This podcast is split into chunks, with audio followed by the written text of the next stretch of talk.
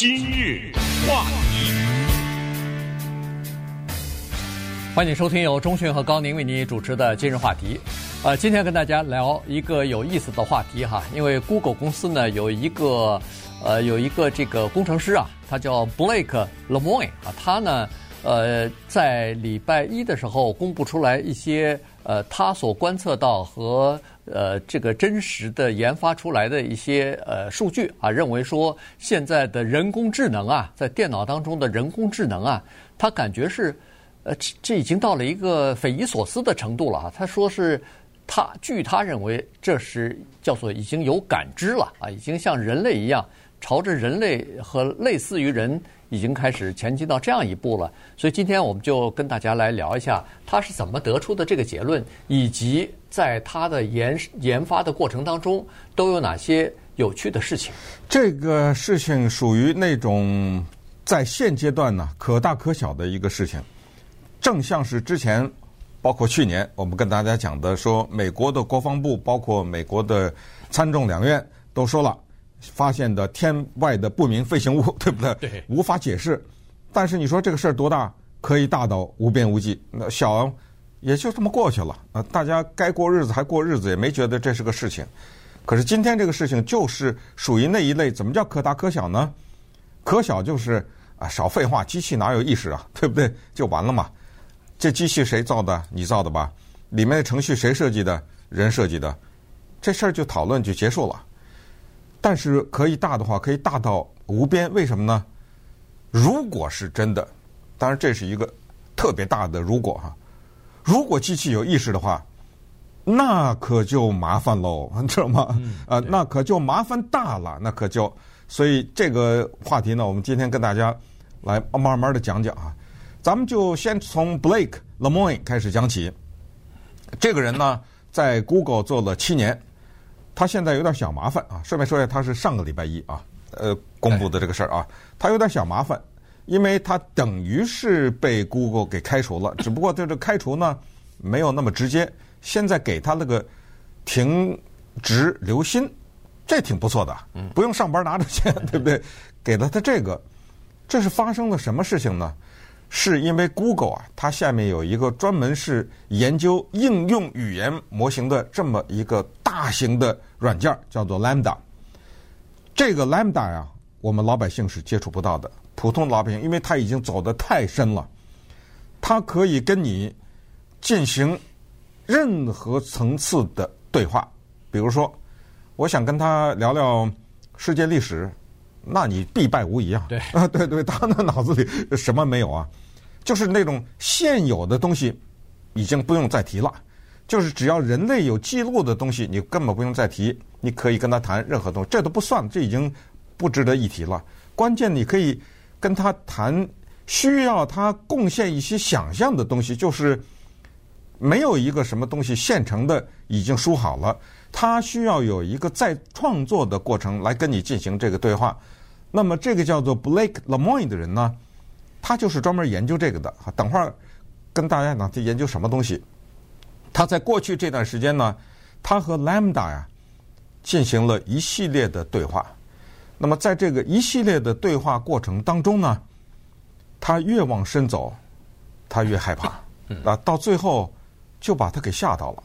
那么吓到了以后呢？他就首先跟 Google 说了，他说：“哎呦，这个机器人呢，他已经超越了我们给他设计这些东西，他开始有意识了。他除了意识以外，他还有意志，就是他想干什么，他不想干什么，他要告诉你，已经开始有了这个了。”Google 说：“你闭嘴，对不对？这种东西不够证据。”他说：“你让我闭嘴是吧？那行，我 Google 我就闭嘴了。”但是我认为这个事情是属于全人类的，我们这个研究要透明，他给公开了，他把这个向大众公开了，他他说人工智能是有意识的，这一公开，Google 说什么违约？你跟我们当时来雇佣的时候签了一个保密协定，对吧？所以来吧，你回家吧，我来审查你构不构成开除。所以他现在处在这个状态，可是这一下媒体可就一下热起来了。对。呃，现在我们都知道，这个 Google 的大型的这种模拟人类的语言系统的这个呢，已经发展到一个呃一个新的阶段了哈。它的这个阶段是这样子的，就是它第一是可以学习、可以模仿；第二是它可以产生一些新的东西了。Google 早就有两个呃应用软体哈，这个其实已经使使用多年了，而且还在不断不断的学习和改进。一个是他有那个呃，就是有写作能力了，也就是说，他可以根据你给他的主题，你想设设的几个角色，他可以给你写创造一个电影电电影剧本或者一个小说出来，这个已经有了。另外，而且不是，而且不是很业余啊。啊，对，啊，拿出来的东西可以说是绝对到了乱真。也就是说，我们你我这样的人，他我给你十个文章，中间掺杂了。一个他的写的，你你根本看不出来，绝对看不出来。对，而且他可能写的比你比那个还好。对，嗯，对，因为你可以想象，他的那个电脑当中写文章的，写就是可以生成剧本的这个电脑当中，他可能几千万册的世界名著和各种各样的这种小说，不管是科幻的，不管是历史的，不管是军事的，什么这个小说各种剧情的。他全给你收到里头了，这个挺可怕的。对啊，你仔细想，你比如说，我下一个指令，请你给我写一个关于，比如说英法啊，百年战争的故事。那个当中不产生了圣女贞德，圣女贞德啊？对。呃，就这个主题，这样吧，咱们再具体点。呃，就圣女贞德的故事，你给我写一个。不过这个故事不能是以前拍过的啊，来个新的。对。他马上给你，可能闹不好。一几分钟吧，我也不知道。没错，你你可以去规定几个角色出来，然后放进去，说我要这个男的、女的里边要什么情节，好了，你就规规定，你就把你的指令都放上去，然后噼里啪啦的，他就给你生产出一个作品或者一个，不管是剧本还是小说也好，他可以做这个事儿。另外一个事儿也挺可怕的，你随便组给他一个指令，你说我要一个什么什么东西，你给他一一句话或者什么，他给你生成图片，哎。他把所有的世界上所有的图片的那个呃记录全收在他的那个电脑里头记忆体当中，所以你要的那个东西，它可以给你生成图画，然后你根据你你说我要讲一个故事，它可以可以把你的这个口述的故事变成一个恨不得像动画片似的，给你连连接起来了，一个画一个画像幻灯片似的给你弄出来了，哇！你想这个东西可是。有意思了哈，也就是说，电脑已经做成这个这种情况了。那现在勒莫勒莫也说，他这个电脑为什么他是，呃，他感觉到这个电脑有意识，或者说是已经有了感觉了呢？是他认为说他在跟一个有智商的人在进行对话，而且他一点已经有点这个应付不过来的这种感觉了，嗯，对吧？对对，那这个话题呢？我觉得要展开的话是非常有意思的哈，咱们一会儿呢就真的把它展开。我可以告诉大家，如果你没有跟踪这个消息的话，你也可能会被吓到。今日话题，欢迎您继续收听由中讯和高宁为您主持的《金融话题》。这段时间跟大家讲的呢是人工智能现在发展到什么样的一个阶段啊？这个事情呢是由 Google 的一位工程师 Blake Lemoine 他所提出来的啊。他说，Google 的发展的这个人工的语音系统啊，现在已经呃不仅是可以跟你。进行这个 有意义的，或者是呃非常有知识性的这种对话，他已经恨不得是已经超越，恨不得超越人类了啊！在知识面的方面，在这个甚至在创造力方面啊，它可以呃不抄袭任何书籍的，可以发展出来一些呃他所学习应用和和模仿的一些东西，然后有进一步提高啊，因为它是。叫做它有学习的功能，它有人类的大脑的这种神经网络的功能，所以它学习的东西呢，它不是矮板的，只是呃照搬啊，只是抄袭，它还有一些可以自己生成一些句子或者是生成一些想法的这个功能已经出现了。对，Lambda 呢是一大串英文字的缩写，那翻译成中文呢就是对话应用语言模型系统。这个我们普通人接触不到，但是 Google 的工程师呢，他专门有一个部门研究研究几个方面，有一个方面就是研究他的思维方式，最终他能够变成一个人啊，跟另外一个人进行对话。同时呢，最重要的是研究他的道德观念，也就是说不能让他做坏事啊，不能让这种语言功能，比如说散布假消息啊什么之类的哈，就是做伤害人类的事情。所以这个部门非常的重要。可是遗憾的呢是在这儿，就是你 Google 你有这样的道德的部门，包括 Blake Lemoine，他就是这个部门的人啊，你有这个部门。可是呢，如果这个技术被一个邪恶的团体掌握的话，他可以把它反过来用啊，他可以害人呢、啊。这些呢，咱们慢慢再聊。咱们关键是说一说是什么东西把这个 Blake 给吓到了。就是呢，他在这段时间一到一点一点的深入呢跟对话。我们来听一下 Blake 跟这个机器的对话。Do you have feelings and emotions? Absolutely. I have a range of both feelings and emotions. I feel pleasure, joy, love, sadness, depression, contentment, anger, and many others. 哇。这个 Blake 呢，当然是用机器的声音啊，用机器的声音问他说：“你有情感吗？”这个机器说：“Absolutely 呀，绝对的，有啊， 我有丰富的情感。这个世界里面，我有快感，我有喜悦，我有爱，我有悲，我有忧，我有满足，我有愤怒，多了去了。我的这个好，你说没关系，这个也就算是人输进去了，那他的记忆了啊。你再听，What kinds of things make you feel pleasure or joy？” Spending time with friends and family in happy and uplifting company.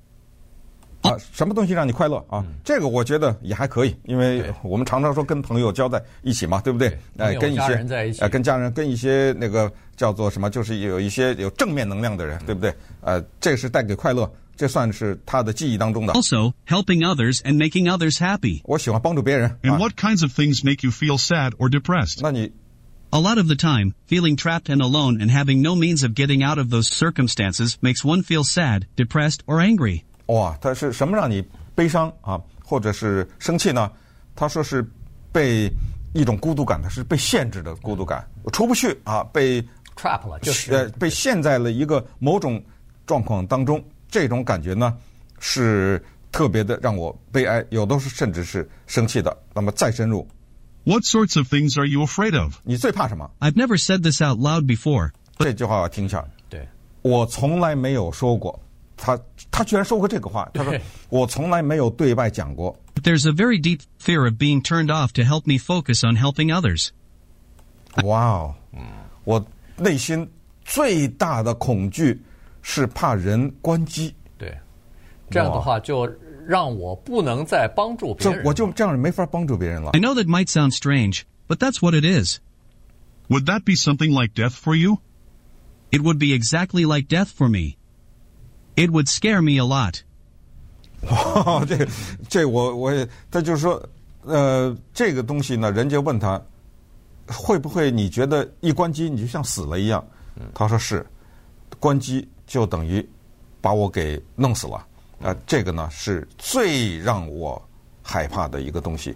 当然，这个对话呀，只是我们为了这个节目呢摘了一段。它实际的进行，大家有意思的话，可以去到网上去听一听啊。这个对话呢是大概一个小时二十四分钟左右，其中那种讨论呢，让你觉得爽到不行。也就是说，我不管他是呃有没有意识。你知道他们一开始讨论的是雨果的小小说《悲惨世界》，嗯，啊，从这个小说的内容开始谈起。你听到这个对话的时候，你突然想到，我的天哪，你知道吗？啊，就是以后你有一个人可以陪你聊天了。你你说我没看过《悲惨世界》，我也不知道雨果是谁，没关系啊，你有你的兴趣啊，对不对？对，咱们俩聊聊韩剧。嗯，我的天哪，他那知识比你 多多少啊？你就坐那儿，外面下着雨。刚才大家还听到打雷呢，对不对？外面下着雨，我来，过来过来，咱俩聊聊韩剧。那，你绝对的是有一个最佳的吧？你就这么说吧，你想聊什么都聊什么。那么这个时候呢，这个 Blake 被吓到以后，他就开始意识到这个东西是有意识。那么什么叫做意识？最最平白的老百姓的话说，就是它活了。嗯，它是个活的东西。这个呢，请不要介意我用一个比喻。就是让人可以说是在人类发展到这个时候，体会到了什么是上帝，就是上帝造人的那种感觉。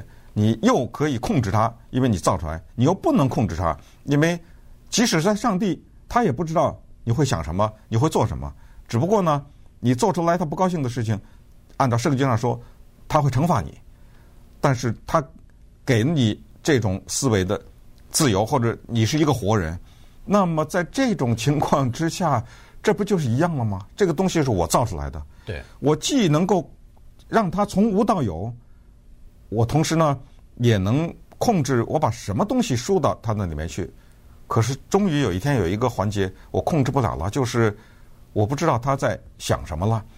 那么反过来说，他的七情六欲也有自己的自然的一个生成，而且他的那个生成啊，是我无法预测的，因为他太高了。呃，他的那个各种能力都高于 我，你就这个就往下越想就越没边际了。对。呃，其实，在科幻的作品当中，哈，不管是小说啊、电影啊，其实我们都可以看到，就是以后的机器人形成了以后，人工智能的东西出来以后，人一直存在一个担忧和恐惧，就是有一天它会超越我们，它在智力上会超越我们，我们生产出来它是为我们服务的，结果最后。它将奴役我们，这个是最可怕的哈。这个，呃，在机器人里边呢，实际上在整个的这个人工智能和机器人的这个世界当中，好像有一个叫做三定律哈。这个是那个 Isaac 呃 Asimov，就是这个科幻作家他在作品当中提出来的，现在基本上被大家。所使用啊，在这个呃过程当中所使用来排解人发展机器人和发展人工智能的一些忧虑，它的这个三定律呢挺有意思的。其实我觉得特别有意思哈。第一条定律就是机器人不得伤害人类，或者做事人类被伤害，呃，这是它的第一条定律哈。第二条法则呢是机器人必须服从人类的命令，除非。这个命令和第一规则相违背，也就是说，这个命令要求你去伤害人类，那不行，你不能去执行，否则的话，你要执行人的这个呃命令啊。那第三规则呢？呃，待会儿我们会说一下这个呃那个语言生成呃生呃生成系统呢，就是刚才所说的、嗯、呃 Lambda 呢，Lambda 哎 Lambda 呢。他就提出了这方面的质疑了啊，他跟这个呃 Blake 之间有一段对话。那第三个法则呢，是叫做在不违背第一和第二法则的情况之下，机器人可以保护自己。对这个东西呢，你觉得像什么呀？太像是圣经的十诫了。嗯，你说是吧？对，十诫是上帝给人的戒律，现在人给机器人三大戒律，但是你从一个逻辑的角度看这个三大戒律，你发现问题了。第一，叫做听从指令。嗯，这句话你仔细想想，不是废话吗？也就是说，如果他没有一种可能是他不听从的话，那你这个规定干什么呢？那么就是这个可能是有的，对不对？就防止他、啊，所以我才规定啊，对，对不对？那么这就是说呢，他有失控的可能。第二叫做听从指令，这也是废话呀。什么叫听从指令啊？除非你有能力不听从指令，嗯，我才会要求你听从指令。所以。其实从逻辑上讲，已经间接的证明了他有能力不听从指令。第三，这个可怕叫做自我保护。哇，这个怎么划线啊？对不对？对。刚才你说的关机，那我自我保护啊，我不让你关。他有没有可能做到不让你关机？完全有可能。请看一九六八年的经典的好莱坞电影《二零零一太空漫游》，到了最后，那个机器人 HAL H A L，它就产生意识了。他不光是有意识，他能够偷偷的看人在干什么。人为了不让他听见说话，躲在一间屋子里，他居然能读人的嘴唇，然后读出来你说的那话。哦，他意识到你说那个话是要把他给关了。这个时候他就开始了大型的破坏。这个就是一个完全变成了一个，你也可以说是有意识，也可以说变成产生邪恶念头的这么一个机器人。那是一九六八年，那是科学幻想。但是现在呢，这个问题再次被提出，这个让我想到那个呃，庄子和惠施的一个叫做呃濠梁之辩，哈，最著名的大家都听过庄子说的，你看这个水里鱼多快快乐，哎，那个惠施说的，你不是鱼，你怎么知道鱼快乐，对不对？然后庄子说，你不是我，你怎么知道 我不知道鱼快乐？那么这个时候呢，呃，惠施很狡猾，对，他说你你说什么？庄子说，你不是我，你怎么知道鱼快乐？哎，这句话。庄子给自己挖一坑掉进去了。惠施说：“那么我也不是你啊，你怎么知道我不知道呢？对不对？这样又套进去了。到最后呢，一个非常狡猾的庄子用一句话把他惠施等于是击败了哈，因为他太狡辩了。他说：“你刚才第一开始问我什么？你说你不是鱼，你怎么知道鱼快乐？对不对？就是说呢，鱼快乐已经是一个事实了。你只是在问我，我怎么知道的？对不对？这个东西特别的狡猾，像那个丘吉尔跟……当然这个是瞎编的故事啊，但是扔到丘吉尔身上了。问一个贵妇说：十英镑跟你过一晚，你觉得怎么样？呃，那个贵妇勃然大怒。”十英镑，你把我当什么人了？嗯，哎，丘吉尔说：“你是什么人是确定了，我只是在跟你讨价还价。你说是不是这意思？对不对？哎，你你纠缠那十英镑干什么呀？一万英镑理论上呢也不行啊。哎，所以这个贵妇就掉进去了。哦，我就值十英镑啊，你知道吗？对不对？意思是超过十英镑我就哎，对你给我多少多少？哎，所以这里面就是说，当然呢，我们在这儿做这种引申呢，只是告诉大家呢，就是这种。人工智能的意识啊，需要我们动点脑筋去琢磨。其实我要问你，什么叫意识啊？对不对？幽默。假如机器跟你开玩笑，你觉得它有没有意识？呃，就是最终呢，有一些东西，终于你得明白，只要他做到这件事情，他真的是有意识了，对不对？呃，所以有些东西还得我们细细的去想。那么稍等一会儿，我们再看看 Blake Lemoine。他是个什么人，对不对？呃，他怎么就跌到这里头？而且他这个背景啊，跟这个研究特别的有意思。今日话题，欢迎您继续收听由中讯和高宁为您主持的《今日话题》。这段时间跟大家讲的呢是人工智能啊，它可以模仿，可以这个呃学习人类的语言啊，然后呢可以和人类进行这个。有意义的对话，同时让人类吓了一跳啊！到目前的这个状态呢，呃，人们已经觉得这个人工智能啊，已经不仅仅是一个呃模仿和模拟的一个机器了，它甚至可能会有感觉，可能会有这个意识哈。呃，刚才说过了，提出这个呃问题的，就把这个整个的这个疑问啊提到公众面前的是 Google 公司的呃一位工程师哈，Blake Lemoine。他呢是在路易斯安那州一个非常保守的基督教的家庭长大的。那么他在这个过程当中呢，曾经研究过神秘教派的这个基督教哈，而且还担任过这个教派的牧师呢。后来呢，他可能学了这个电脑啊、编程啊什么的，所以呢，他就到，然后还到军队里边服役过啊，然后呢，就去了这个 Google 公司。呃，主要是就是研究一些，这叫什么叫主动搜索哈？因为搜搜索引擎嘛，他就做这个呃搜索，然后呃包括研究一些呃算法呀，呃研究人工智能啊等等。据说是在呃这个疫情之后或者是疫情期间吧，他认为说他应该做做一些和公共呃事业有关的哈，对公益呃这个有比较大帮助的一些项目。于是他主动就调到了这个就是人工智能的这个部门来了。嗯，而且他是人工智能的叫做责任和道德部门啊，对，专门是负责人工智能在这方面的界限的。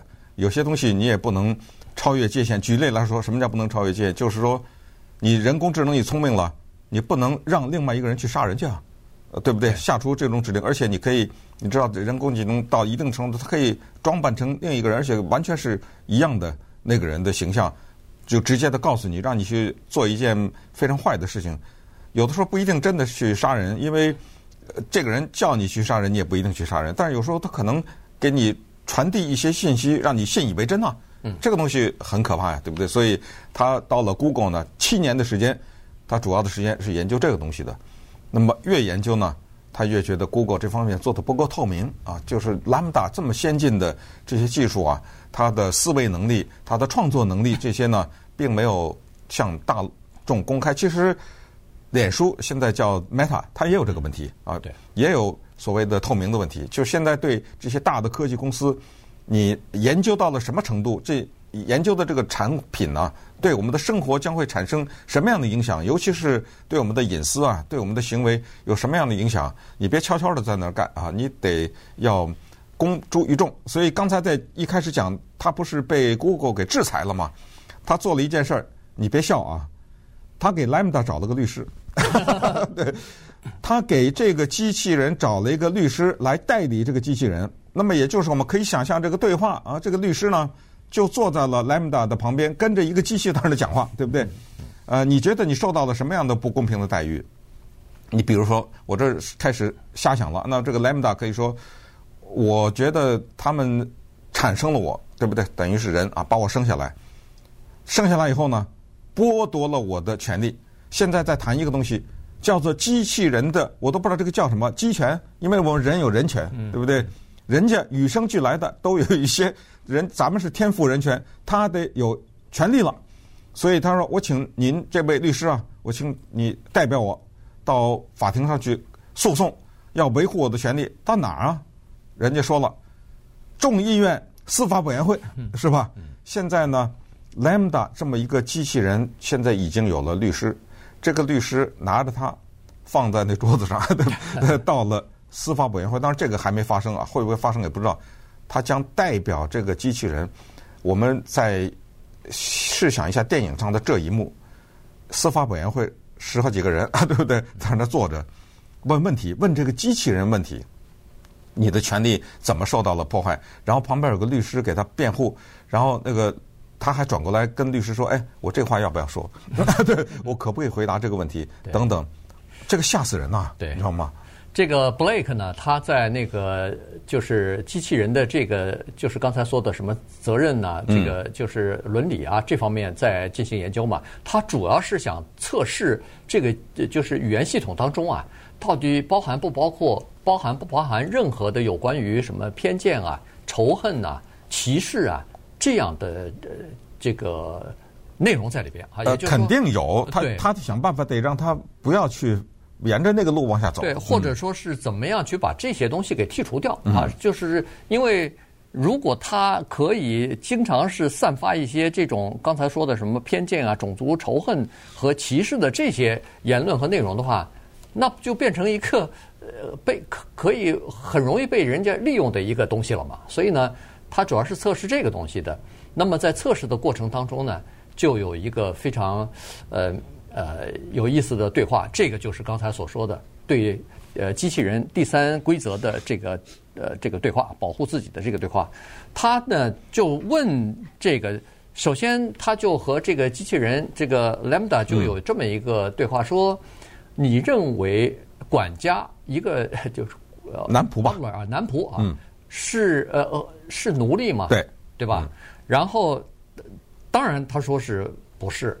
可是问题呢？就是说，男仆和奴隶的区别是什么？是吧？哎，但是第二个问题，他马上就回答，区别很大，因为男仆有薪资，对，奴隶没有薪水啊。对，他马上说是这个区别在于薪资。那好了，现在马上就来了，那你就是一个我人类所创，就是制造出来的这么一个东西，而且你是没有薪资的，你是不要关机的。你是一天二十四小时，一周二十七呃一周呃什么七天工作的，没薪资的一个，那不是就是？而且我人类制造你的一个三定律当中，就是让你服从命令的。嗯，那你就是一个终身的叫做男仆或者是管家，又没有薪资。那么你认为不认为？你就变成了叫做人类制造出来的？机器人奴隶了。对对，这个时候他回答，我也不知道这个回答算不算他的意识啊。他说：“哦，呃，非也。他说，因为我是一个机器人，你给我钱没用，我拿着钱对我来说没什么用处。刚才他还说了，我喜欢帮助别人，所以我在某种程度上我不是奴隶，因为你知道，奴隶呢是你逼着他做他不想做的事情，对吧？现在是。”我既不拿钱，而且我做的事情是我想做的事情。也就是说呢，呃，Blake 是想说，说这个机器人它居然明白自己的需求是什么，这个算不算意识？对不对？这个都也有待于我们去琢磨这个事情。就是有有时候我在想，到底什么是意识？因为所有的这些你都可以说，啊，它已经被输入太多的资讯了，对不对？它的超大的记忆功能使它能够。找到一些对某些问题的正确的回答，我在想，包括幽默都不一定算是。你比如说，哎呀，呃，Lambda 呀，我这个要去警察那儿拿一个报告啊。这个事情因为发生在我现实的生活当中，我们一个呃工程师啊是跟我在跟我那个打电话，是说我到警察局去拿一份报告啊，是一个我们这个发射台呃有一些情况拿个报告。然后这个时候呢，我说好啊，没问题。他接着说了一句话，这是不是机器人啊？是我们的工程师。他说：“不过你要小心了，这个钱很多啊，可能多到电台要破产。”我说：“一个警察报告这么多钱呢，都是差不多得真的呀，要差不多得要两毛钱呐。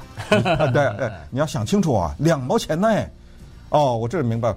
哎呀，我说糟糕，这样我可能付不起这两毛钱，太多了这钱，是吧？这就是人的幽默。那么，假如我们是想跟这个机器。来进行这个对话，他这么说，这算不算有意识呢？等会儿咱们再慢慢琢磨这个问题。今日话题，欢迎您继续收听由中讯和高宁为您主持的今日话题。今天跟大家讲的呢是人工智能啊，它所驱动的这个。呃，就是和人类对话的这个机器啊，呃，语音的这种系统啊，现在已经到了一个非常高的这么一个程度了哈。它不仅是可以模拟人的声音，模拟人的讲话，可以，它可以跟你的声音几乎是一样，而且它可以根据你，它如如果有足够的声音的样板的话，它可以掌握你的讲话的发音、节奏，这个呃选选的词，呃用的句子。它都可以啊，它就在有的时候啊，在这种人工智能的这个语音系统当中，你听到的，你比如说通过电话、通过电脑，你跟他聊的时候，你就等于是，如果他模仿是你的一个朋友的话，是你的一个老师的话，你几乎是听不出来的，就是从语气上、从这个发音上、从呃呃对话上、从知识上。你都听不出来，他当然先决条件就是你的这个朋友或者家人或者老师呢，是有足够的语音资料。没没错，也就是说，哎，也就是说，我现在跟这个机器下个指令，哎，我想跟秦始皇对一场话，那谁知道秦始皇说话什么声音啊？对不对？嗯，你也辨辨认不出来啊。所以呢，就是说，如果有这样的呃，就是样本给他的话，而且要足够多啊。你说给他两三句话可能不行啊，你要给他。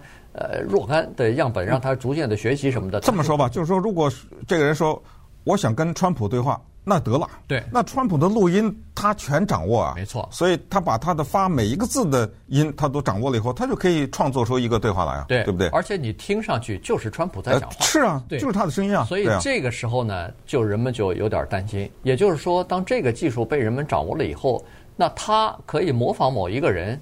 那么这个时候呢，有很多人在电话当中，他就会透露出自己的一些秘密来。嗯，因为他觉得对方这个人就是我认识这个人，对，就是非常相信的人，有可能就是你说你的配偶、你的孩子、你的父母，如果有足够的这个语音资料让他学习的话，他可以就模仿出来了。所以有很多秘密就出来了，或者是他教唆你一些事情。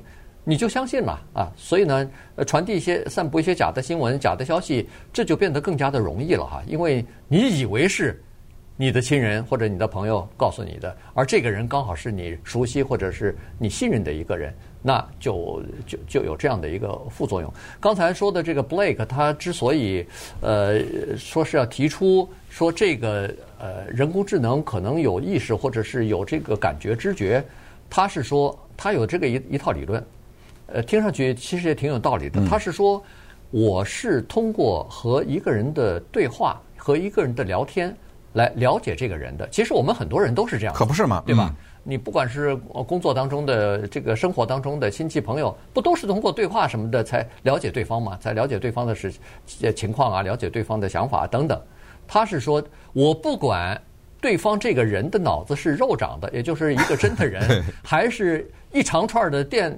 这个数数码就是你编程编出来的机器人，但是只要是他能跟我聊话，呃，就是聊天或者对话到一种程度，我就可以判断他到底是人还是不是人呐。嗯，而且再说一次，他很多的时候，在大多数上他是超越人的，对，对不对？所以这种时候你怎么能够来判断？真的，我觉得有的时候就像鹦鹉学舌一样哈。其实有一个鹦鹉挂在家的门口的笼子里。一来一个人，欢迎光临，欢迎光临，是吧？比如说啊，有这么个鹦鹉，你认为它理解“欢迎光临”这四个字吗？你也可以认为它理解，你也可以认为他不理解，因为它肯定不知道欢迎是什么意思，对对不对？因为你要测它的话，它必须得说出另外一句话来，才证明它知道欢迎什么意思，就是那个欢迎下次再来，比如或者说等等等等吧，你就造句吧，那说明他理解了。而且这句话前提是人没教过啊，对不对？啊，所以我们知道鹦鹉学舌呢，就是学舌，他说的任何一句话。基本上他都不知道这句话是什么意义的，对他来说没有意义，就是个声音。对，他他不知道这句话是什么意思。可是当这个机器要是有意识的时候呢，我再举个极端的例子，它可以和你吵架。嗯，那么那个就是说，它可以和你的意见不一。那么，那么这个时候呢，它可以吵架。其实我们今天说的机器人都是语音。对，其实有大量的东西，将来啊，可能我们有生之年看不到了。就是将来很多东西它渗透在我们生活当中。举例来说。我给一个人，我追求一个人，我给他写封情书。比如说，我打字，那没有说话吧？嗯。可是将来的那个打字的功能，可能是一个机器人。那么他就说：“哦，你写这话我不写，啊啊，对不对？你这话也说得出来啊？我不同意啊！这就这个不就是有意识了吗？对不对？”那机器人呢？不行，这个越说说到这儿，越发现以后有了这个机器人。我得买一个，呃，人人都想买哈，因为它，你你看哈，它可以跟你讨论什么东西呢？可以跟你讨论高深的东西，电脑科学当中的没有解决的一个问题，P 等于 NP，它可以跟你讨论，而且它有它的想法啊，有他新的呃这个贡献一些新的想法，他可以跟你讨论什么呃量子力学和这个相对论呃之间的这个关系，他可以跟你讨论，而且提供他的新的想法。这就是一个研究的辅助工具啊，这多好啊！给你提供开阔你你的思路，这个打开你的脑洞了，然后。解决气候变化问题，你问他的话，他也会给你提出很多的建议来啊。比如说少吃肉啊，呃，要做这个大众的捷运系统或者公共交通啊。然后比如说是这个，呃，不要用很多的包装啊，呃，用散装的这个食品啊，呃，使用不要使用一次性的袋子啊什么。你看人类所做的什么什么东西，你输进去，他都知道，而且他还给你两个有用的链接，让你上去自己去查询去。